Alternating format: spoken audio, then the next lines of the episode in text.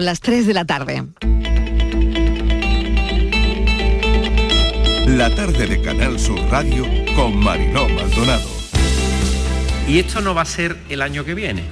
Esto va a ser, pues si lo aprobamos hoy, mañana se publica el boletín oficial de la Junta de Andalucía y mañana ya es efectivo esta, esta reforma fiscal porque lo hacemos vía decreto que después convalidaremos en el Parlamento que afortunadamente esta vez sí gozamos de una mayoría amplia para poderlo eh, convalidar. Que las comunidades autónomas se dediquen a competir fiscalmente unas con otras. Este es un despropósito que ocurre en España y que lo acabamos de ver un episodio más ahora que además tiene el jalón, digamos, el elemento adicional pues que es, decir, cuando realmente estamos viendo eh, que hay que hacer políticas redistributivas para las personas más vulnerables, para las personas más afectadas por la inflación, pues nos encontramos una medida extraordinariamente regresiva. En primer lugar, eh, el ministro Escribá, una persona de, de reconocido prestigio, creo que tiene una oposición y la oposición la sacas por competencia con el resto.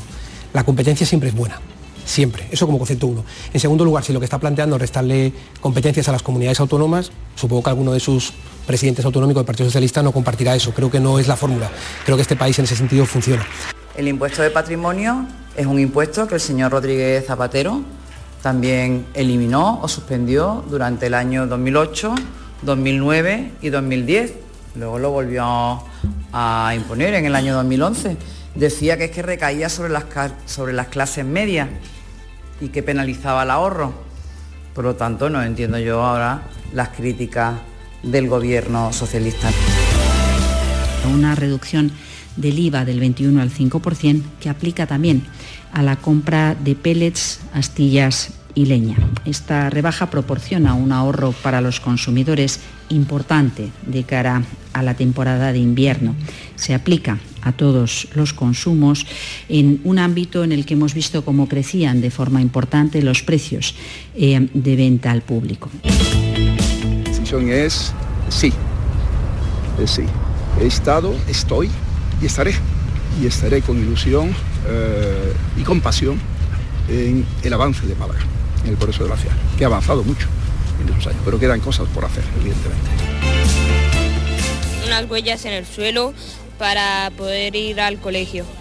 También hay algunos puntos de encuentro que te pueden encontrar compañeros para ir con ellos al camino seguro. Un camino que no tiene peligro de coche para que puedas pasar seguro y que no te puedan pillar los coches.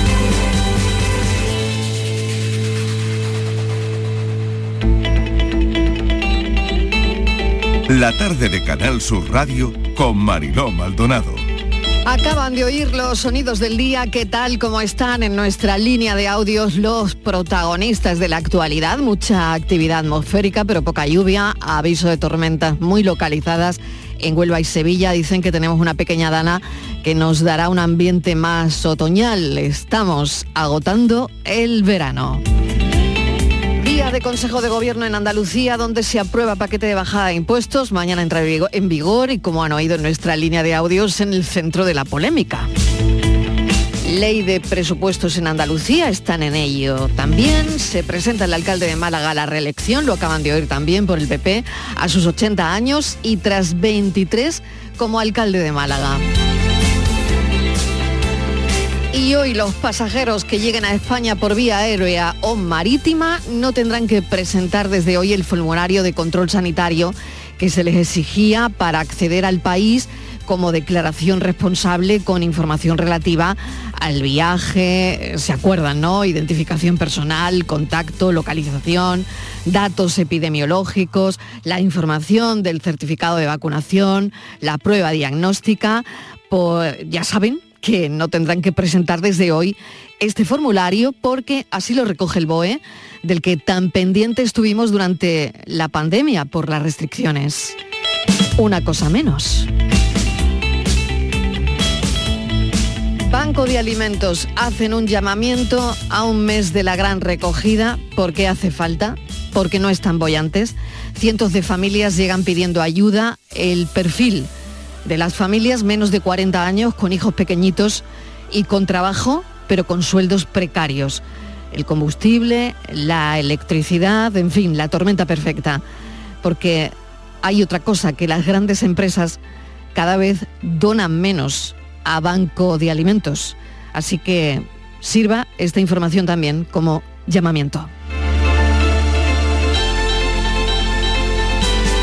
El Ministerio de Consumo tiene nueva recomendación, aconseja comer menos carne y lácteos y más legumbres, como máximo tres raciones de carne a la semana, cuatro de huevos y tres de leche. Aumenta el de legumbres, cuatro raciones a la semana. Sustituir proteínas animales por las vegetales es lo que aconsejan, lo dicen además los científicos de la Agencia Española de Seguridad Alimentaria y Nutrición.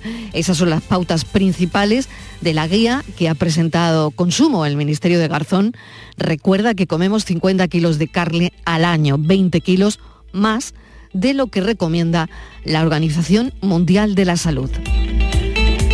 Naciones Unidas empieza la asamblea como cada año en Nueva York como desafío la invasión de Ucrania, los líderes de todo el planeta reunidos desde hace seis minutos. A las tres comenzaba esa reunión.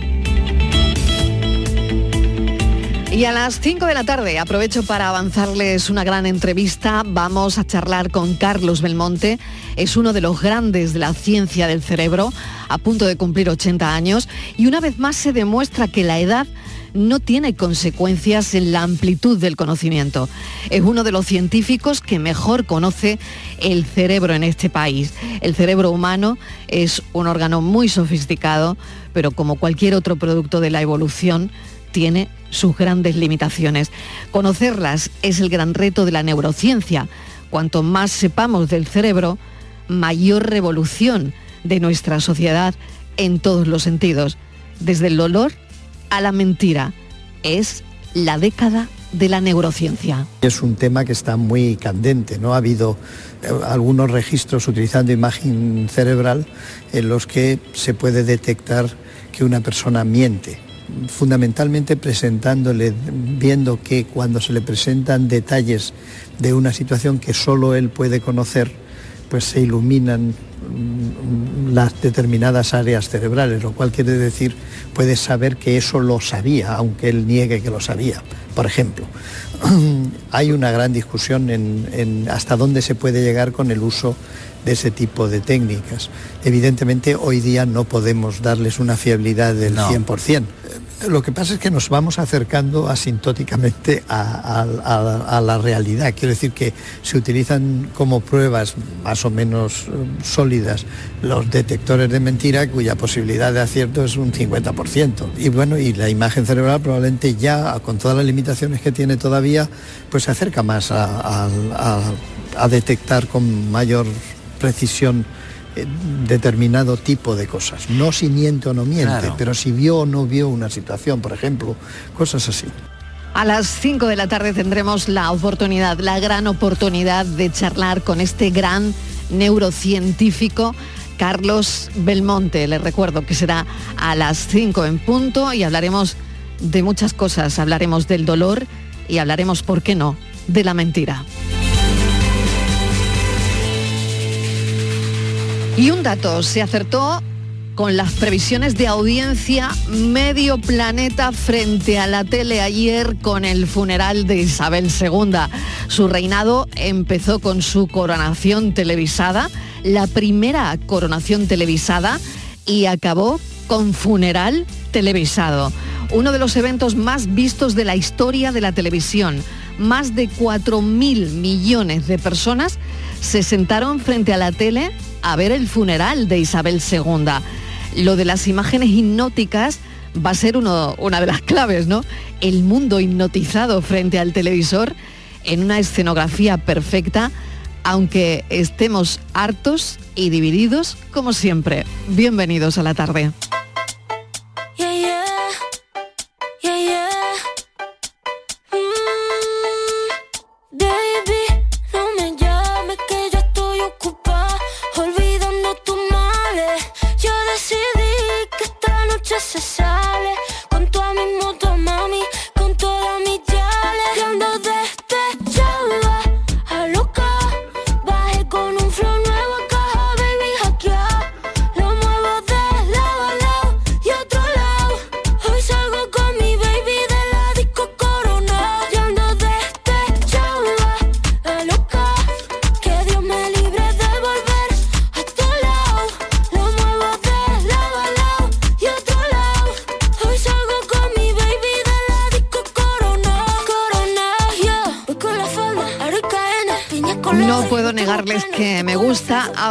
Ella en este programa tiene sus detractores. Bueno, grandes conciertos. Los de Rosalía, miles de fans en Nueva York, su éxito absolutamente apabullante. Hubo canciones en ese gran concierto en Nueva York que no sonaron bien. Bueno, una malamente, pero ella paró el concierto, ¿eh? lo paró porque no duda nunca en coger el micro con toda naturalidad y contarle a sus seguidores lo que está pasando. Ella para el concierto y le cuenta a la gente la trastienda. Esta vez la gente empezó a insultar a los técnicos, que suelen ser los que siempre tienen la culpa de todo, la verdad.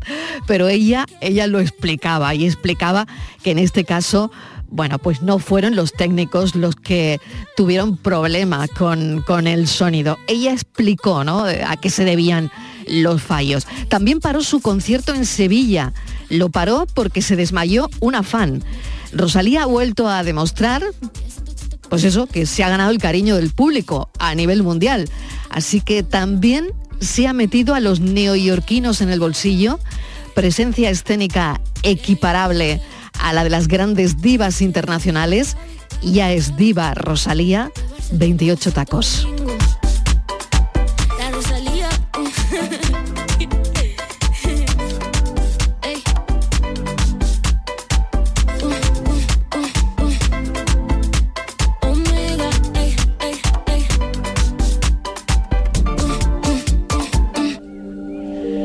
Tres y 14 minutos de la tarde vamos con toda la actualidad. Hemos sabido de un asador de Almería que reparte pollos gratis a la gente que más lo necesita. Y claro, evidentemente es una de las historias de la tarde que nos ha llamado mucho la atención. Mesa de redacción, Estíbaliz Martínez, bienvenida. Hola Mariló, ¿qué tal? Buenas tardes. Sí, Mariló, es en Almería, en, concretamente en Huercal. Y hemos encontrado esta bonita historia de solidaridad porque tras el cartel, un cartel que se ha escrito a mano donde podemos leer, si lo necesitas, cógelo. Hay un asador de pollos que reparte pollos gratis Mariló a los más, a los más necesitados. Mira, es, esta iniciativa eh, eh, lleva haciendo, bueno, lleva unas semanas, ¿no? Tampoco lleva mucho, pero lleva ya haciéndose una semana. Y es el granito de arena que el propietario quiere poner porque un día eh, se quedó impactado al ver cómo una persona que él conocía del municipio entraba en su local, en su asador de pollos, pidiendo para comer. Se quedó impactado. No se lo pensó dos veces, eh, se molestó, incluso se cabreó, fue, encendió los fogones y le preparó algo. Inmediatamente después, Marilo, eh, lo que hizo fue poner una mesa en la calle, fuera en el asador, al lado del asador, y sin decírselo a nadie, sobre ella colocó varios pollos a la parrilla, como los compramos cuando vamos a comprar un pollo a la parrilla envuelto, y escribió a mano este cartel que decimos, si lo necesitas, cógelo, donde ofrecía estos pollos, y nos ha encantado la historia. Vamos a saludar a Pachi Ramón, que es el dueño del asador y que rápidamente esta mañana hemos pensado que este hombre tenía una entrevista. Pachi Ramón, bienvenido, gracias por atender la llamada de la tarde. Bienvenido, muchísimas gracias. Bueno, a ver, cuéntanos cómo se te ocurrió la iniciativa. Ya ha contado Estivaliz parte, eh, bueno, que te impactó una historia, ¿no? Pero, eh, no sé, siempre mm, queremos hablar con, gente que tiene estas iniciativas, sobre todo para ver qué hay, qué hay detrás, ¿no? Sí, bueno, esta iniciativa viene precedida por otra. Eh, día, bueno, es un negocio familiar, estamos aquí siempre trabajando lo mismo, y un día entró una mujer mayor de 80 años, muy entrañable, muy chiquitita, graciosa, eh, muy amable. Y ese día no entró con las mismas características que siempre, entró apenada, rebuscando en su bolso, encontró 5 euros en céntimos eh, y nos quedamos impactados. Le preguntamos por su historia, nos la contó y nos quedamos un poco impactados. Decidimos hacer un menú de 5 euros para personas mayores, donde consta de un menú de un primero y un segundo, y, fue un auge. Eh, la gente del pueblo venía, todas las personas mayores nos agradecían, pero vimos que del día 15 al día 20 esas personas ya no venían. Nos contaban de que, que ya no le quedaban dinero, que es que no terminaban el mes. Entonces, eh, Es decir, nos dio que pensar. Y perdona, es que estoy, estoy con vosotros y también atendiendo, ¿vale? Ah, bueno, bueno, no Eh, pasa nada. Es que claro, es que son las tres y cuarto y está claro que hay, hay gente que va a hacer su- sus compras de último minuto, como digo yo, ¿no? De que, bueno, no, no tengo nada en casa y me compro un pollo, ¿no? Sí, muchas personas. Muy bien. Bueno, Bueno, Pachi, ¿te afectó, ¿te afectó lo que te contó esta persona mayor y, y de ahí la decisión de poner un menú a 5 euros? Sí. Eh, lo pusimos, como te digo, muchas personas ya último de no venían porque ya no tenían dinero. Eh, pero todo estalló un día en que entró un, conocido nuestro, albañil de toda la vida, eh, llorando, eh, algo para comer. Era a las 11 de la mañana. Yo cabreado, ni me lo pensé dos veces, encendí los fogones y una tortilla de patata. Y se la di. Me cabreo mucho, me cabreo mucho porque es un hombre que lo conozco de hace muchos años, lo conozco, siempre ha sido un hombre trabajador, las circunstancias de la vida, como antiguamente los albañiles cobraban en B, no tenía para comer, no tenía para nada, conozco la historia de este hombre y me cabreo muchísimo. Tanto es así que automáticamente ni me lo pensé, ni lo consulté, ni me iba a imaginar la repercusión que estoy teniendo. Es que ni me la imaginaba. Cogí la mesa, la saqué, las primeras pollas que salieron los saqué afuera y, y se hizo el cartel. Así, eh, o sea, mi mujer hizo el cartel y lo colocó. Yo no me imaginaba nunca eh, la repercusión que estamos teniendo. Lo hacemos a diario, y hemos hecho arroz y se han llevado yo que sé cuánto arroz. Mm, Es increíble, nos abrazan, nos felicitan. eh, hay historias que son para llorar. Hemos llorado con alguna historia, ¿eh? Y la verdad es triste, pero a la vez también es gratificante de ver que por lo menos esas personas tienen algo para comer, en que te lo agradecen, en que te aplauden el gesto. Es bonito, la verdad que es bonito. Se ha convertido, Pachi, en un asador de pollos humanitario. Sí, eh, sí, y, y es más, eh, tas- tal es el caso en que estamos recibiendo eh, gente que viene y nos piden un pollo para ellos y otro pollo y lo sacan ellos mismos a la mesa. Además nos lo piden así, eh, ponme una oferta de asado y dame otro que lo pongo yo en la mesa. Y nos estamos quedando impactados, porque estamos diciendo... Qué bonito. bueno, Qué eh, bonito eso. Es decir, quiero entenderlo bien. Una persona que compra un pollo y compra otro para ponerlo en la mesa. Sí. En la mesa donde la gente, mm, bueno, que no puede, se lo va a llevar.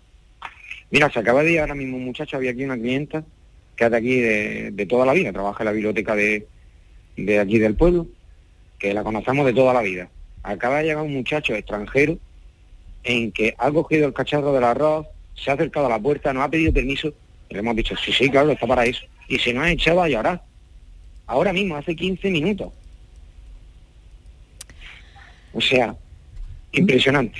Me quedo sin palabras, Pachi. De verdad que me quedo sin palabras, porque una cosa es cuando los medios de comunicación, los informadores, los periodistas recibimos los datos, ¿no? Eh, lo acabamos de dar hace un momento, ¿no? Pues Banco de Alimentos pide que, bueno, pues que la gente se estire, ¿no? Un poco porque cada vez parece que la gente da menos, ¿no? Pero otra cosa es oírlo como lo estamos escuchando, mm, de tu voz en primera persona, que estás ahí despachando y que acabas de contarnos lo que acabas de ver, ¿no? La verdad es que, mm, bueno, se ha convertido en el asador de pollos solidario, asador de pollos humanitario, ¿no? Que es lo que eh, se me ocurre como, como titular. Estivaliz, no sé si tienes alguna cuestión más para, para Pachi. Pachi, eh, buenas tardes. Mm, son muchísimas tardes, cosas lo que, lo que nos podría contar. Incluso creo que alguno ha ido eh, para enseñarle, enseñándole la cartilla del banco para que usted viera que efectivamente no, no tenía nada, ¿no? Justificando No, que realmente... No uno, Estivali, no uno. Varias personas.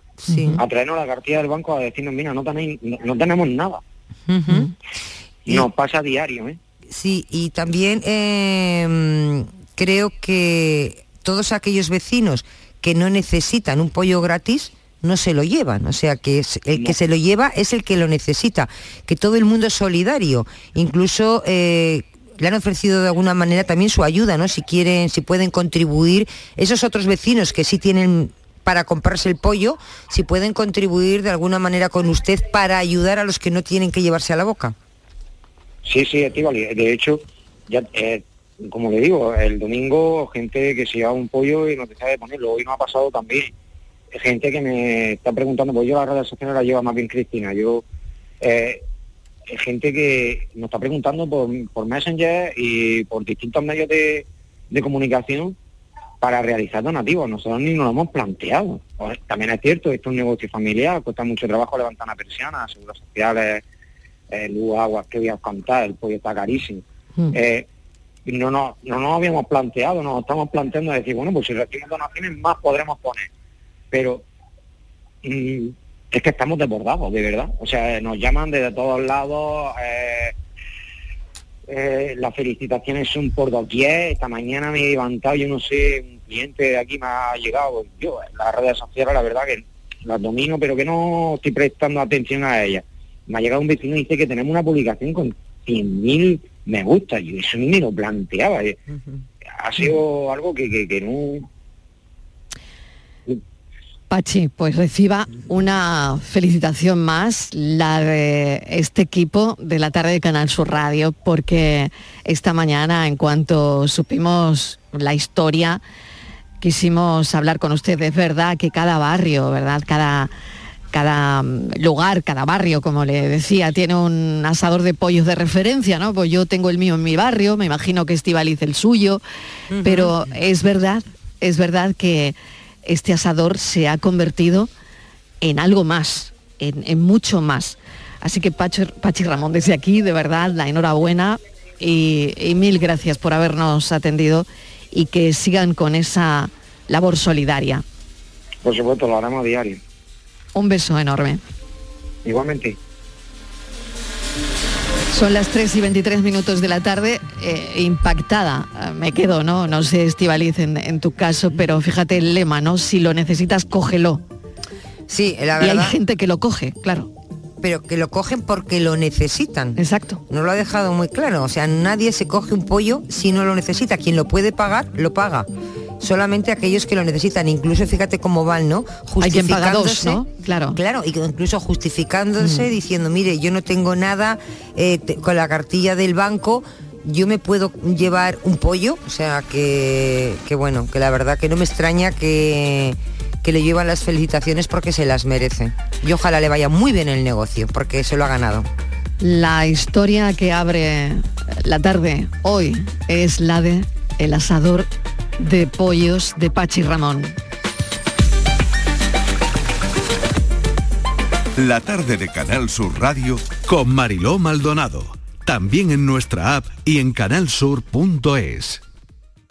Ahora es el momento de opositar. Más de un millón de empleados públicos se jubilarán en los próximos 15 años. Aprovecha la mayor oferta de plazas de la historia y hazte funcionario con la Academia Líder en Aprobados. academiajesusayala.com. El paso de opositor a funcionario. Disfrutar de los mejores musicales del mundo es una experiencia. Sentir la adrenalina en parques temáticos llenos de aventura es una experiencia. Perderse por museos de fama internacional es una experiencia. Y todas están en Madrid. Viajes El Corte Inglés te asesora sobre la que más se adapta a ti. Reserva desde solo 15 euros y sin gastos de cancelación, con niños gratis o con grandes descuentos. Consulta condiciones en Viajes El Corte Inglés y vive una experiencia llamada Madrid. ¡Viva el Rasque Diem! ¿El Rasque Diem? ¿Querrás decir el Carpe Diem? Eso era antes. Ahora lo que se lleva es el Rasque Diem. Así que Rasque Diem. Rascas de la 11. Desde solo 50 céntimos, vive el momento al máximo y gana hasta un millón de euros al instante. Rasque Diem. Rasca el momento. A todos los que jugáis a la 11, bien jugado. Juega responsablemente y solo si eres mayor de edad. Sencilla, Sencilla, rápida, rápida, fácil de manejar. fácil de Así es la nueva app de Canal Sur Radio. Con todos los programas y audios destacados, los podcasts, emisiones en directo. Para que sigas conectado a nuestra programación y a los espacios que más te gustan y sigue. Cuando quieras, donde quieras. Descárgate ya nuestra app. Todo Canal Sur Radio, Radio Andalucía Información, Canal Fiesta, flamencoradio.com y Canal Sur Radio Música para ti. Cuando quieras, donde quieras. Más Andalucía, más Canal Sur Radio.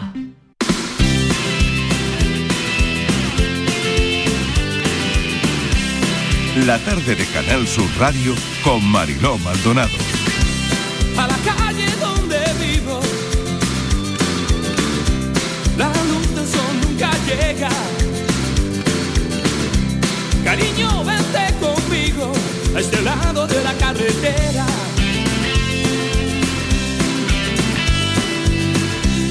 Poco tiempo conseguimos vivir a nuestra manera. Mi cabeza es mi destino y mi cuerpo mi frontera. Esta vida que vivimos no es para mí, no quiero ser cualquiera. Dale prisa a tu destino, carretera. 3 y 26 minutos de la tarde y vamos por la siguiente historia en la tarde de Canal Sur Radio. Una jamás habría imaginado, me imagino que el alcalde del Campillo en Huelva tampoco, que un paso de cebra se pudiese llegar, bueno, pudiese ser viral, tener muchísima repercusión a nivel mediático. Y ha ocurrido con la vuelta al cole. Hay un paso de cebra que ha tenido un impacto total, que se ha hecho viral en redes en plena vuelta al cole. 1.996 habitantes censados en la localidad del Campillo. Y la vuelta al cole. Bueno, pues eh, hay un alcalde que ha decidido crear un paso de cebra en 3D en la puerta del colegio de la Rábida. 3D. Lo han oído bien.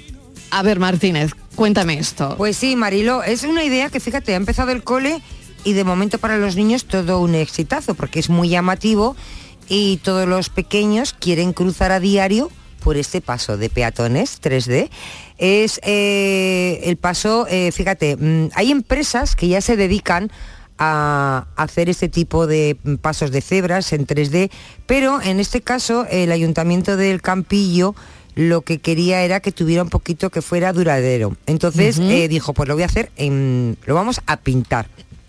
Y entonces lo han pintado y parece, por lo menos por las fotos que hemos visto, que las líneas eh, del paso de cebra levitan sobre el suelo, ¿no?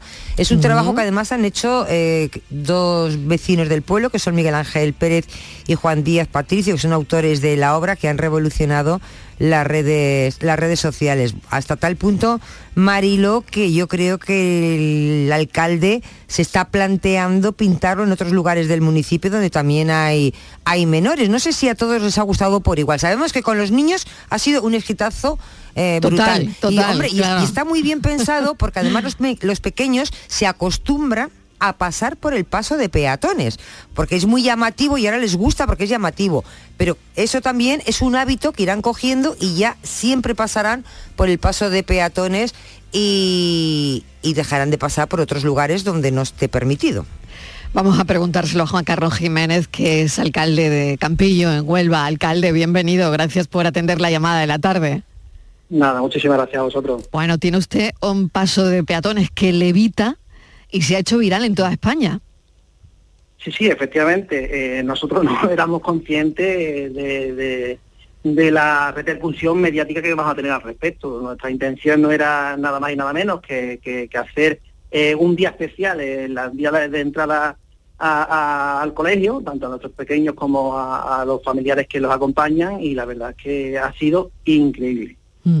Dicen que, eh, bueno, esto es una iniciativa muy novedosa y hay países como Dinamarca que ya eh, lo habían implantado en algunas ciudades, que son pasos de cebra flotantes, ¿no?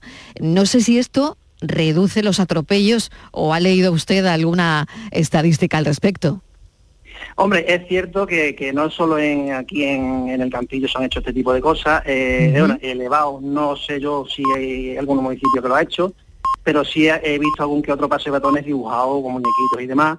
Y bueno, mm, sí es cierto de que, como anteriormente ha dicho su compañera, pues eh, hay una empresa que se dedica a, a vender este tipo de, de- de- de pasos de peatones eh, que van termosellados, o sea, van pegados Sí. a, a lo que es el pavimento, bien asfalto, bien eh, hormigón, pero del paso de vehículos, personas y demás, pues yo creo que eso tiene una fecha de caducidad y por eso nos planteamos de, de hacerlo en pintura.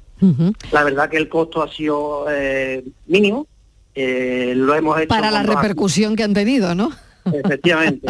Bueno, y, no nos- y nos planteamos Mm. también el, el ponerlo porque la escuela infantil está en un sitio, está en un sitio, no está ubicado en el, colegio, digamos, el Seila Rápida, Sí. que invito a que visitéis también la página de Facebook de Seila Rápida para que veáis que el inicio escolar por parte del profesorado pues también y, eh, fueron partícipes de, de fotografías, diversas fotografías que se hicieron en, eh, en ese paso de peatones.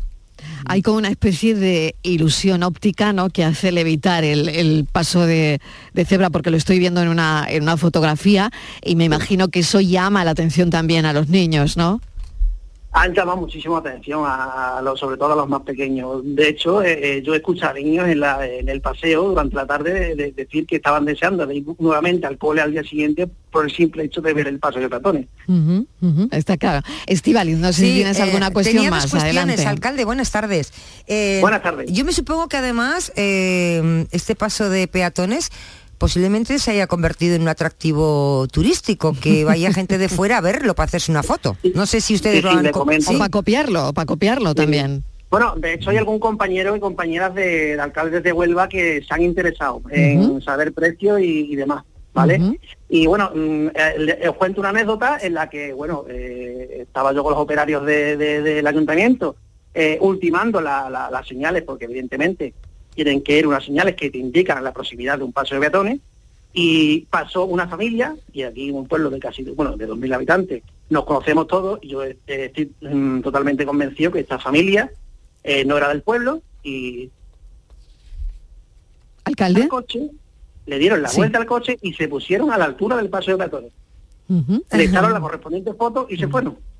Ah, o sea que lo que querían era la foto eh, para subir las redes en el paso de peatones flotante, ¿no? Sí, sí. Hay de todo, ¿eh? Claro. Hay de todo, alcalde. Y le quería La preguntar... verdad que... eh, Sí, sí, adelante. No, no, que la verdad es que tanto a los más pequeños como aquí nos acompañan, pues les ha gustado, vamos, bastante, y evidentemente al profesorado del Seila Rábida, pues nos, nos han fe- fe- felicitado incluso al respecto. Sí, le quería preguntar porque claro, a los pequeños por supuesto que es algo atractivo, ¿no? Que les llama la atención y, y los niños pues, y está muy bien para que aprendan además que tienen que pasar por allí. Pero a la gente mayor del pueblo, personas que utilizan, por ejemplo, que van con bastón, eh, que se puedan desorientar un poquito, ¿qué les ha parecido el paso de peatones? Pues la verdad que a día de hoy no hemos recibi- recibido ninguna queja por parte de, de Ah. ninguna persona al Que, que no marea, alcalde, ¿no? Porque no, claro, no, yo pensaba, bueno, es igual a alguna persona mayor se puede marear, pero claro, ahí, No, no, no. ahí el objetivo está en, en la salida del colegio, que son los niños, ¿no? Pero no sé si algún, si algún abuelo lleva al niño al colegio y, y le marea un poco el... En fin, no lo sé, no lo sé, alcalde, si De ha tenido momento- alguna queja. Nada, de momento no hay ninguna queja y si lo hubiera, pues tendríamos que dar una solución, evidentemente. Eh, no la ha habido. A día de hoy no la ha habido y ya sí le digo que para, digamos, eh, eh, ver ese, eh, esa, ¿cómo le explico? Esa función, ese- el paso de peatones, mm, tienes que buscar el punto para ver exactamente la, la- el bailo en 3D. O sea, que no te lo encuentras y De repente, ¿no? Ajá. no, hay que buscarle el, el- el sitio. ¿De O sea que no, alcalde, no se confunde con un No, con no, un pivote, por ejemplo. No, no, no, Porque claro, yo lo estoy viendo en las imágenes y digo, uy, esto una va a cruzar y a lo mejor te crees que te vas a chocar. Pero Yo, no, ¿no? más, no, no, no, nada. vale, Yo vale. Invito, invito a, bueno, a, a vosotros y agradeceros por a- hacerlo, digamos, visible eh, en, la- en los medios de comunicación como lo estáis haciendo, pero yo invito a que, bueno, sobre todo a la gente que han opinado eh, en las redes sociales, Sí. en Facebook, en el mismo Facebook del Ayuntamiento, que son Bien. mil y algo de comentarios, les invito, les invito a que a que mm, se pasen por aquí y, y vean, y vean que no es tampoco tan tan como lo, lo están pintando. ¿Vale? Yo creo que, que- que el- em, cambiaría la opinión de mucha gente, de- que han opinado, desde luego. Muy bien. Bueno, pues Estivalis, yo no tengo más cuestiones. No sé si tú mm, tienes alguna más. Una ver. únicamente, alcalde, Venga. ya la última, que igual Sí. tenía que haber Sí. sido la primera, no lo sé. Cumple con la normativa de la DGT, no sé si tiene que cumplir alguna normativa o no. Esto pasa como los badenes. Usted sabe que los badenes cada uno los hace a su. Hay una normativa, pero cada uno uno los hace anchos, otros estrechos. Aquí hay un Sí, fisco. no, bueno, los, claro, badenes tienen también que, que tener con su, su correspondiente eh, Claro. medida y, y esto entra dentro de, de- de la legislación, digamos, y, y cumple con la normativa, o sea que no hay ningún tipo de problema. que eso es lo importante y, y también bueno pues lo que han tratado de, de hacer que los niños bueno, bueno, un cruce eh, donde está la salida de un colegio pues que mm, sea totalmente segura no esa salida del, del colegio. Le agradecemos enormemente que nos haya atendido Juan Carlos Jiménez alcalde del Campillo. Huelva mil gracias y un saludo un saludo Muchísimas gracias a vosotros. Gracias, un beso. Un saludo. El Ayuntamiento del Campillo ya saben que ha tenido esa original iniciativa de utilizar la perspectiva eh, para lograr ese efecto óptico que da a los conductores la sensación de que el paso de peatones que utilizan los alumnos del Instituto de la Rábida para acceder al centro levita, levita sobre el suelo. Vamos con la foto del día, Virginia Montero, ¿qué tal? Bienvenida. Hola, buenas tardes. La imagen de hoy es la propuesta por Juan Carlos Toro, que estudia imagen y sonido, pero su interés por la imagen le llevó a centrarse en la fotografía y se incorporó desde muy joven al diario de Jerez. Además de su labor como fotoperiodista actualmente para La Voz del Sur y para el diario El País, libera su pasión por el arte plástico con imágenes, escapando de la realidad en numerosos proyectos personales como el proyecto Presencias o Caleidos Cádiz. Y ya saben nuestros oyentes que pueden ver la foto del día en nuestras redes sociales, en Facebook La Tarde con Mariló Maldonado y en Twitter arroba La Tarde Mariló. Qué difícil es para un fotógrafo retratar a una familia que lo ha perdido todo. La foto del día es del compañero Samuel Sánchez para el diario El País.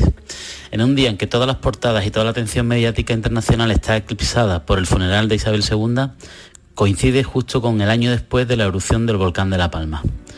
En esta imagen eh, podemos ver a Jorge Valentín Díaz y su mujer Asunción María García aparecen casi fantasmagóricos en un paisaje de cenizas donde su casa quedó sepultada bajo 15 metros de lava. Hace un año justo cuando tuvieron que salir de su casa tenían una maletita preparada con ropa, las escrituras de la casa, los perros, el gato y el loro. Pero nunca imaginaron que no volverían a verla. Samuel Sánchez nos comenta, la foto la hicimos desde la Virgen de Fátima, en Las Manchas, que es donde se casaron, y desde allí se ve la montaña rajada, las faldas, estaría su casa y el volcán. Ellos están posando justo en medio de ambos. Ella emocionalmente sigue muy afectada, sobre todo el no haber podido sacar los recuerdos de toda su vida. Ahora intentan hacer, rehacer su vida con un terreno y una casa prefabricada con la ayuda de sus padres. El volcán se llevó por delante más de mil viviendas. Hay vecinos que se quejan de que las ayudas no llegan a tiempo o no son suficientes. Ya no somos noticias, dicen. Fotoperiodistas que buscan la imagen del día y esta imagen se refiere al año de la erupción del volcán de La Palma que se cumplió ayer. La gente afectada considera que ha sido borrada del mapa. Así que a todos ellos desde aquí de nuevo, toda nuestra solidaridad, que siempre, que siempre es poca. La tarde de Canal Sur Radio con Mariló Maldonado. También en nuestra app y en canalsur.es. ¿Buscas una fibra óptica que te dé más? Telecable Andalucía es tu operador local de confianza. Telecable. Fibra de 300 megasimétricos por solo 14,90 euros al mes y línea ilimitada de 24 gigas por 10,90. Contrata en Telecable Andalucía. Somos punto de venta oficial de Xiaomi. Telecable Andalucía. Conecta con lo que realmente importa. Atención Sevilla, llega la exposición más vista del mundo. Bodies, extraordinaria, alucinante, educativa, cuerpos humanos reales. Instalada en el Centro Comercial Plaza de Armas del 10 de septiembre al 16 de octubre. Venta de entradas en taquilla, exposición y en bodies.es. Descubre la máquina más perfecta jamás creada. Bodies. Después de un largo paseo, sacas de la mochila una botella de agua. Bebes el último trago y guardas la botella de plástico para después depositarla en el contenedor amarillo para que se convierta en la mochila de alguien, que después... En la economía circular, cuando reciclas, los envases de plástico se convierten en nuevos recursos. Recicla más, mejor, siempre. Lipasan y Ecoembes.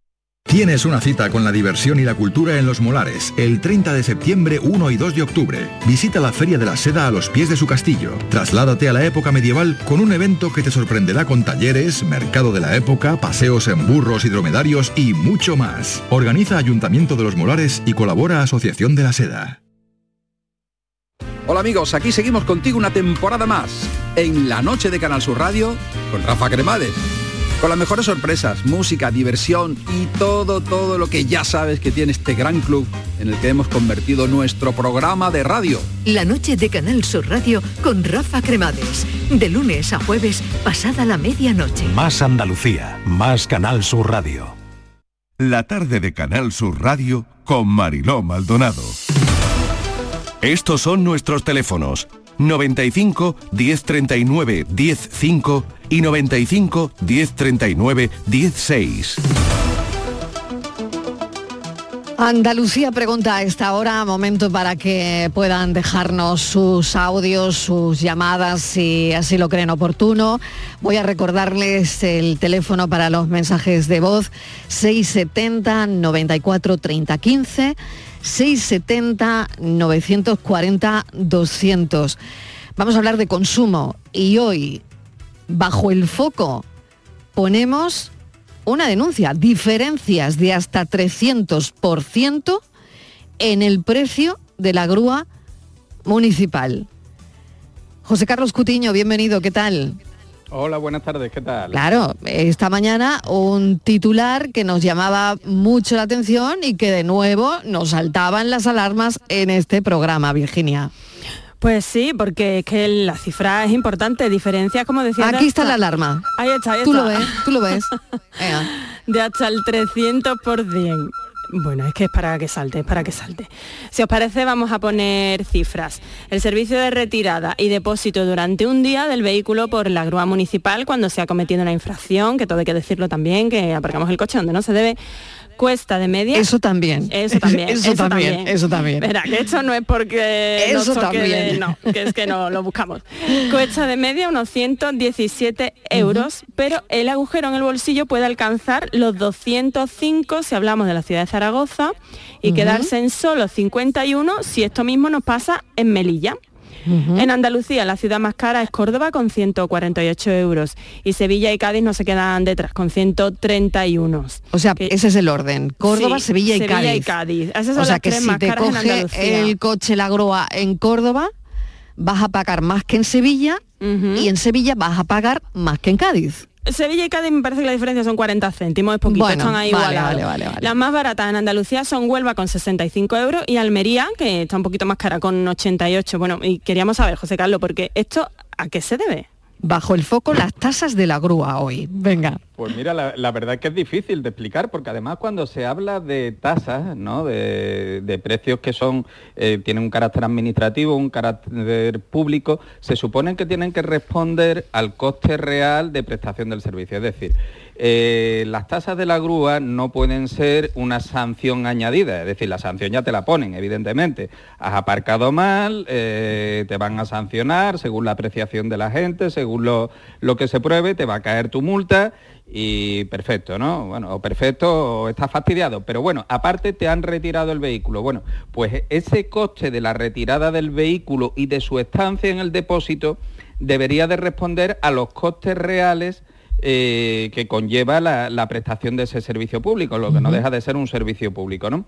Entonces, claro, eh, eh, sorprende, ¿no? Sorprende que, que veamos unas diferencias tan grandes, mm, porque tan, tan diferente es el coste de retirar un vehículo y guardarlo en un almacén durante 24 horas entre, por ejemplo, Zaragoza, que es la más cara, y Melilla, eh, pues evidentemente mm, algo, algo. ¿no? Dentro de la propia Andalucía vemos que, que las diferencias son, son muy importantes, desde los 148 euros de Córdoba hasta los 65,50 de Huelva, bueno, pues esto se tendría que explicar teóricamente. Hay unos expedientes administrativos de tramitación de, este- de estas tasas que deben de justificar cuáles son los costes y cuál es la tasa que se propone para cubrir esos costes. Pero bueno, eh, no deja de llamar la, atención este, este- esta cuestión, esta enorme diferencia, y también llama la atención que mientras que desde los poderes públicos se fuerza a, a los estacionamientos privados, a los garajes, a cobrar por minutos, cuando nos retira el coche la grúa, la estancia en el depósito, mayoritariamente se suele cobrar por días y no por fracciones de tiempo. Claro. Mm, Esta es una de las historias. No sé, Virginia, si tienes alguna cosa más, pero yo también quería centrarme en la necesidad de reclamar. ¿Qué pasa cuando tenemos mm, que reclamar? ¿no? Yo, yo sé que en la Organización de Consumidores y Usuarios, mm, bueno, se defienden los intereses de los consumidores siempre con la mejor información y eh, objetiva, independiente, ¿no? Pero esto no lo sé si al final una puede eh, reclamar algo o no, porque aquí parece que haya también un afán recaudatorio, ¿no? Bueno, aquí hay la posibilidad de hacerlo desde el ámbito político, evidentemente, porque estas decisiones se toman dentro de los ayuntamientos. ¿eh? Esto es a través de ordenanzas fiscales, que es donde se aprueban estas tasas. Y por lo tanto son decisiones tan políticas como la de la tasa de basura, la tasa del vado, la- o, o incluso las decisiones que se toman a los efectos del IBI o del impuesto de circulación de vehículos. Es decir, eh, aquí se hace muchas veces más política fiscal que realmente, es decir, más política de ingresos públicos de, nutrir las arcas de- del ayuntamiento que realmente eh, lo que debiera de ser que es trasladar al consumidor el coste eh, real. ¿Cómo se puede reclamar esto? Bueno, pues esto tiene, tiene mala solución porque la única forma de hacerlo es o bien que nuestros representantes políticos mm, se opongan y si mayoritariamente lo pueden parar, que lo paren, o si no, lo único que caben pues, pueden ser mm, acciones de tipo judicial, ¿no? Recursos contenciosos administrativos contra la aprobación de esas tasas. Yo ya por completar, si os parece... Bien, bien. El, el mapa que andaluz que habíamos hecho, hemos dicho Córdoba 148, Sevilla y Cádiz 131, tenemos Granada con 113, nos vamos a Jaén 102,10 es la, la tasa, Es que las diferencias eh, son considerables. Málaga ¿no? 97 y terminábamos, como decíamos, con Huelva con, bueno, Almería se nos queda con 88 y Huelva con 65 euros. O Entiendo, que claro, y estas son las 65 capitales, claro. 65 es la más barata. en Andalucía. Y la más cara sería Córdoba, Córdoba. con 148, Ujú. eso es. Bueno, entiendo, José Carlos, bueno, O sea, fíjate la diferencia en la horquilla. ¿eh? De 148 de Córdoba a 65 de Huelva. Más del doble. Es que la horquilla es considerable, José Carlos. Pues sí, además se incrementa si tenemos además en cuenta la- los costes de depósito. Eh, realmente tiene poco sentido, es lo que hemos querido poner de manifiesto con este estudio, porque a veces la única forma de darnos cuenta de determinadas incongruencias es eh, haciendo esta comparación, ¿no? Confrontando datos para Claro, ver que claro. efectivamente no puede, no puede, no es lógico que exista esta- estas tremendas diferencias y al final, bueno, lo que no debiera de ser es que esto se convierta en una cuestión puramente recaudatoria porque, como digo, la sanción ya te la han puesto por otro lado. Y aquí lo que corresponde es cobrar al usuario exactamente lo que debe de pagar por el coste de un servicio. Un coste que además debe de estar justificado para que sea racional y proporcional. ¿eh? Si se puede prestar por menos dinero, no debería de estar prestándose prácticamente por el doble o como vemos en las diferencias nacionales hasta por el triple. Bueno, y hablamos de capitales, que bueno, ya cada, en cada municipio son tasas públicas, deben estar publicadas, cada uno podemos consultar las de nuestra localidad. Claro, estábamos hablando exactamente de las capitales. Bueno, vamos a cambiar de asunto. Hemos querido poner el foco en esta historia de, de la grúa municipal, un servicio, como dice la OCU, necesario, claro que sí, culpa nuestra por dejar el coche donde no se debe, ya nos pasan la multa, pero em, grúa municipal, ¿a qué precio? Estos son nuestros teléfonos 95 1039 105 y 95 1039 16.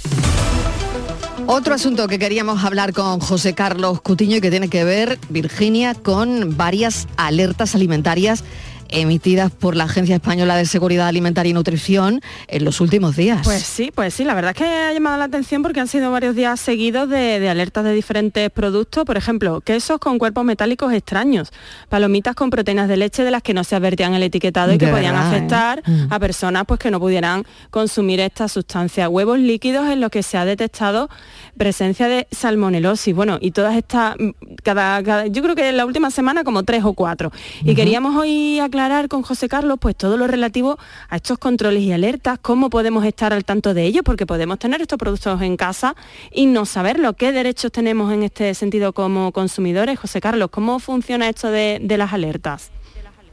Bueno, pues afortunadamente funciona, ¿no? Cuando se acumulan estas alertas, digamos que tienen una doble vertiente. Por un lado, la preocupante de que se producen esas incidencias y evidentemente quiere decir que eh, hay defectos en las cadenas de producción, en los, en los sistemas de conservación, etcétera, que hay mm, vías de contaminación. Bueno, evidentemente esa es la parte preocupante. La parte tranquilizadora que se detectan y se eh, exponen a, información pública para que se puedan adoptar medidas y, minimizar los daños que este tipo de incidencias puedan provocar. Eh, claro, aquí eh, hay veces que son los propios fabricantes los que detectan el problema una vez que ya están en distribución porque reciben alguna queja de algún establecimiento, de algún consumidor, hacen un cotejo, porque lo que sí es verdad que funciona bastante bien el sistema de lo que se llama la trazabilidad de los productos. Es decir, eh, inmediatamente que nos encontramos con un problema en un producto, podemos identificar el lote, la partida a la que corresponde, en qué fecha se ha distribuido y podemos saber normalmente en qué establecimiento se puede encontrar, con lo cual mm, se activan dos mecanismos. El primero es de retirada de ese producto, de todas las partidas de ese lote eh, que se pudieran entender que están afectadas por la incidencia para, para minimizar el riesgo y, por supuesto, se tiene que proceder también a la información pública. Claro, la información pública a través de los medios de comunicación, no hay otra, aquí no hay un registro de compradores, no, es, no es, viable, no es, no es, por ejemplo como en el caso de los automóviles, que normalmente las marcas de automóviles sabe quién es el que ha comprado eh, cada, cada vehículo y le puede avisar de una incidencia que haya. Cuando hablamos de una alerta alimentaria, pues puede haberlo comprado cualquiera y lo puede tener en su casa. Entonces, eh, mm, tenemos que recurrir a medios de comunicación, pues evidentemente la Agencia Española de Seguridad Alimentaria, los medios de comunicación a todos los niveles, eh, radiofónicos, televisión, medios online, por supuesto, las organizaciones de consumidores que tenemos un deber inexcusable, así lo hacemos desde OCU cada vez que nos convertimos en altavoz y portavoz eh, de este tipo de, anuncios de las autoridades de, control. Y evidentemente mm, esto no quiere decir que vayamos a llegar a todo el mundo. Siempre puede haber alguien que no haya accedido a esa información, alguien que no haya visto en la televisión, que no haya escuchado la radio, que no lo haya leído. Bueno, pues ¿qué es lo que se produce en estos casos? Si se produce algún perjuicio, pues evidentemente el productor o el causante, en este caso, de la incidencia, de la contaminación, del problema que determina el riesgo, es quien tiene que eh, asumir la responsabilidad del producto defectuoso eh, y los daños que pudiera originar. Normalmente, si tenemos el producto en casa, se suele devolver al punto de venta. En este caso entiendo que no hace falta el ticket. Claro, eso sería lo lógico, ¿no? Claro. Es, verdad que en los productos alimenticios muchas veces pues no contamos con, con artículos. Lo primero que se pretende con la información es que no lo consumamos. Exacto, exacto, no ingerirlo, no, no, tomarlo, claro, claro. Y, la segunda cuestión, evidentemente podemos devolverlo. Es verdad que hay muchas veces el hecho de no tener un ticket, eh, porque pues, por lo típico, ¿no? Hacemos la compra, llegamos a casa, lo mismo hace una semana que tenemos el producto en casa o dos semanas y, es difícil, ¿no? A veces poder acreditarlo porque el ticket, el recibo, la factura eh, es fundamental para acreditar el punto de venta. Pero normalmente en este tipo de casos los establecimientos también suelen poner pocas pegas porque saben que han tenido el producto y mm, de alguna manera eh, colaboran también en la retirada del producto del mercado porque si no pues, se pueden terminar metiendo en un problema mayor, es decir, si no lo retiran y termina produciendo un daño, al final van a ser coadyuvantes del mismo y no les interesa. Nos quedan seis minutitos con José Carlos Cutiño. Recordamos el, teléfono por si tienes algún problema relativo a, a consumo y quieres consultarlo. Estos son nuestros teléfonos 95 1039 105 y 95 1039 16. Esta de la compra, Virginia. Pues sí, porque vamos a seguir con, alimentación, pero vamos a pasar ya al margen de las hartas alimentarias, porque estos días se habla mucho precisamente de la cesta de la compra. El Ministerio de Consumo también ha publicado su guía de alimentación saludable, respetable con el planeta, y hay una cadena de supermercados en Andalucía, Tu Super se llama, que ha congelado el precio de 137 productos hasta final de año y lo ha hecho ante notario. Bueno, José Carlos, estas iniciativas ayudan al consumidor, ¿no? Ahora con estos tiempos de inflación que estamos viviendo. Verás, ahora mismo cualquier iniciativa que contribuya a frenar este incremento de bocado de precio que tenemos en el sector de la alimentación, pues evidentemente eh, se le puede dar la, bienvenida. Hay que recordar que estamos ya en el último IPC que se publicó el 15,4% en el sector de la alimentación, pero con algunos productos muy básicos que están disparatados, el aceite, eh, los huevos, es decir, eh, realmente estamos en unos niveles de precio ya, con independencia de lo que se haga ahora, que están muy por encima del incremento que haya podido tener la capacidad adquisitiva eh, de los consumidores.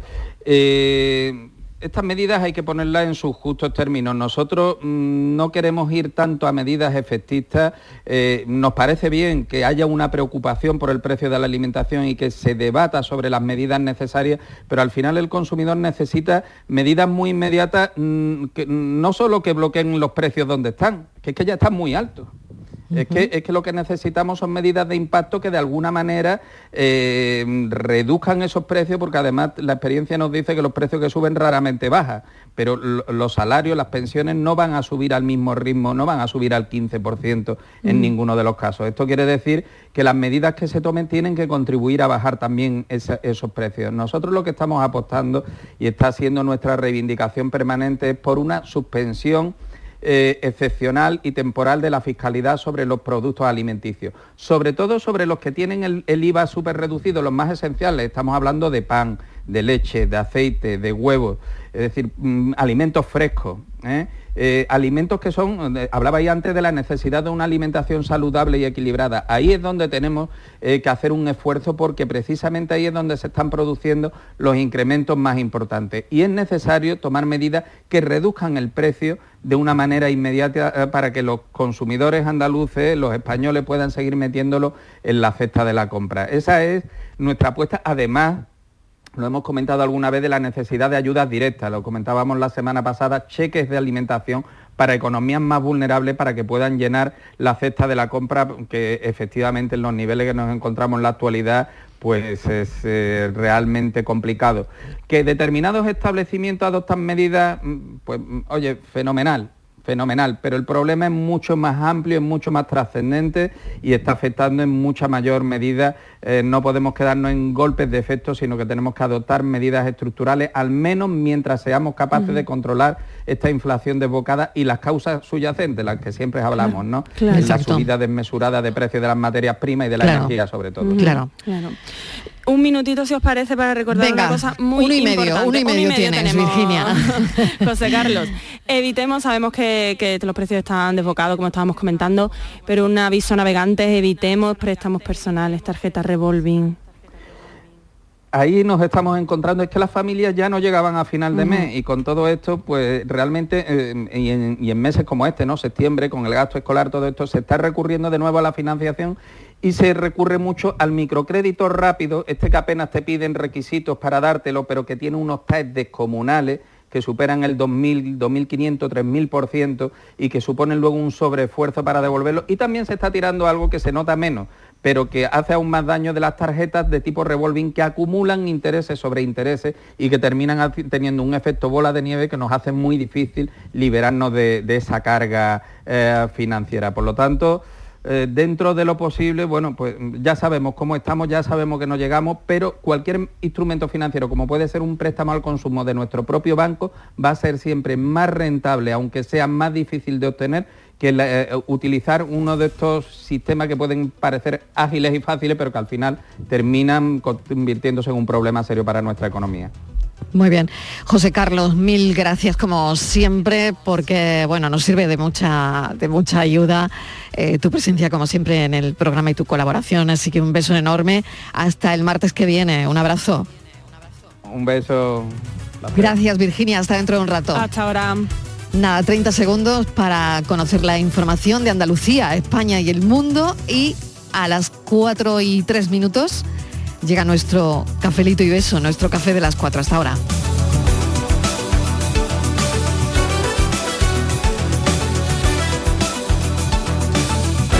La tarde de Canal Sur Radio Con Mariló Maldonado. También en nuestra app y en canalsur.es.